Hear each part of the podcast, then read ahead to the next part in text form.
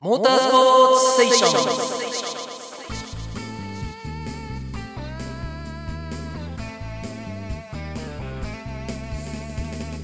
1994年スーパーバイク初年度の第17回大会。参加車両区分の変更とともに一周のタイムアタックが行われるスペシャルステージという最終予選のシステムも初めて導入された。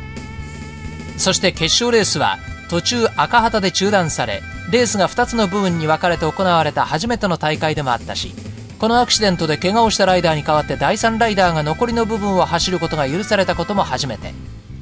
さらに1位と2位がわずか0.288秒というテールトゥーノーズでのゴールも初めてだった。とにかく17回大会は初めて尽くしの大会だった。刑事予選後のスペシャルステージの結果ポールポジションを獲得したのは前年の覇者川崎のスコット・ラッセル。予選2位にホンダの武石。予選3位にホンダのアーロン・スライトと続いた。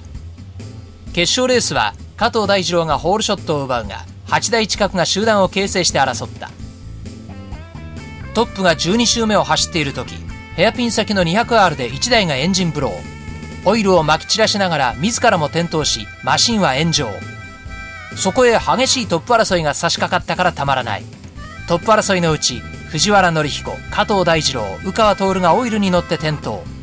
赤旗が提示されレースは一時中断。午後1時6分11周目の順位で並んだグリッドから決勝の第2パートがスタート。ホールショットは青木拓磨が奪った。最初の11周の結果と第2パートの結果の合計で順位が決められるため第1パートでの目に見えないタイム差がレースを左右する。見かけ上の順位と本当の順位。